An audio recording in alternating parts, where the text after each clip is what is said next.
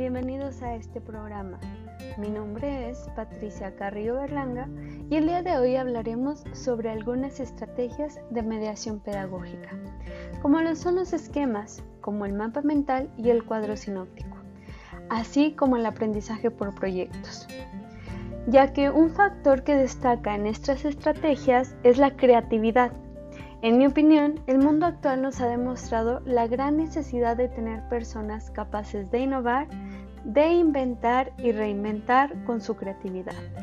Por lo que siento que es una habilidad que como docentes debemos de desarrollar y orientar a los alumnos a fortalecerla. Así que sin más preámbulo, comencemos.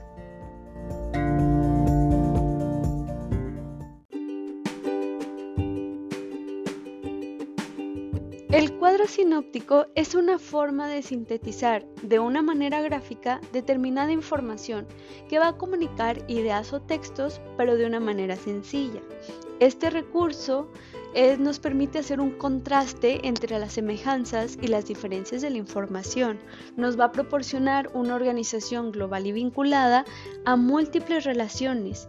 Lo vamos a poder visualizar la estructura de una manera lógica y nos va a mostrar la información de forma jerárquica tiene diversos usos, lo podemos utilizar para estudiar un tema, una teoría, simplemente para organizar ideas o información y pues para relacionar elementos principales.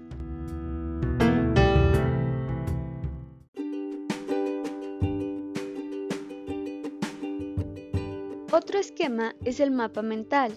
Esta es una estrategia de representación semántica de ideas o conceptos pero estos van a estar relacionados entre sí con un diagrama radial.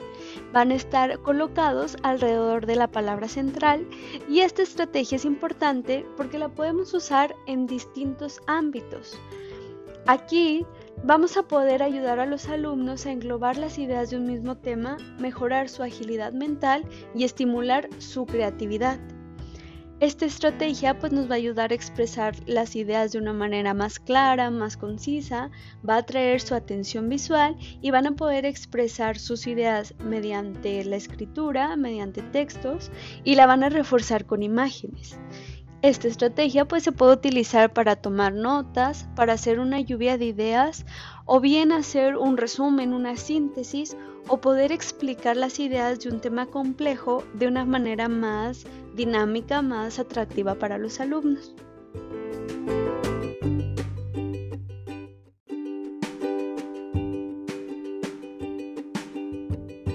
Por último, el aprendizaje por proyectos es una estrategia integral que va a enfatizar las fortalezas individuales de los estudiantes y va a poder explorar sus áreas de interés dentro de un programa de estudio establecido. Esta estrategia, sus principales usos podría ser invitar a la reflexión y autoevaluación de los alumnos, cambiar el paradigma del proceso de aprendizaje, ayudar a modelar un poco el pensamiento crítico de los mismos y vamos a poder aumentar la motivación al hacer actividades en donde puedan trabajar colaborativamente. De las principales ventajas que yo encuentro en esta estrategia es que los alumnos pueden plantear, implementar y evaluar los proyectos que van a tener aplicación en su vida cotidiana. Obviamente estos proyectos van a depender de las características, del contexto y de las necesidades que van a tener ese grupo de alumnos en específico. Pero esta estrategia también va a enfatizar las fortalezas de estos estudiantes y vamos a poder explorar pues un poquito las debilidades para poder trazar un plan estratégico y poder trabajar con ellas a lo largo del curso. Ahora, yo como docente, esta estrategia la implementaría de una manera donde los grupos colaborativos que vayan a desarrollar el proyecto sean multidisciplinarios, para que ahí sí podamos aprovechar las fortalezas de cada uno de los individuos del grupo y poder ah, desarrollar el proyecto de una manera más cooperativa, desarrollar las competencias establecidas y bueno, poder lograr el, el aprendizaje significativo, pero de todo el equipo. Otro aspecto muy importante en todas las estrategias didácticas es la evaluación. Ahora, como estas tres estrategias, como se dijo al principio, están enfocadas para fomentar su creatividad, debemos de tener bien claro cómo las vamos a evaluar.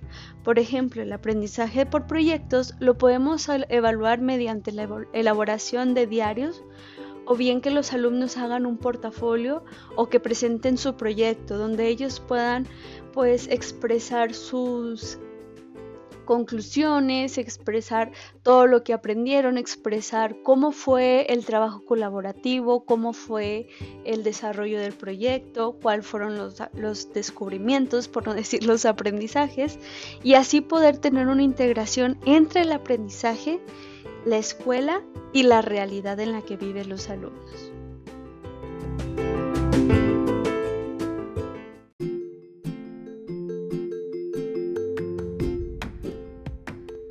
En conclusión del programa del día de hoy, me gustaría destacar que las herramientas gráficas con elementos interconectados van a poner de relieve una estructuración del pensamiento de nuestros alumnos y nos van a permitir expandir la creatividad de ellos en torno a la solución de diversas problemáticas.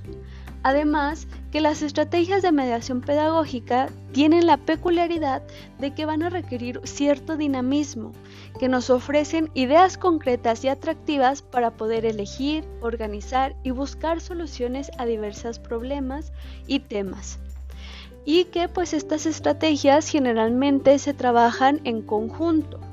En una situación de clase normal, pues podemos usar varias de ellas, pero la selección de las estrategias va a depender de la meta de aprendizaje que vamos a querer lograr. Muchas gracias por su atención. Hasta la próxima.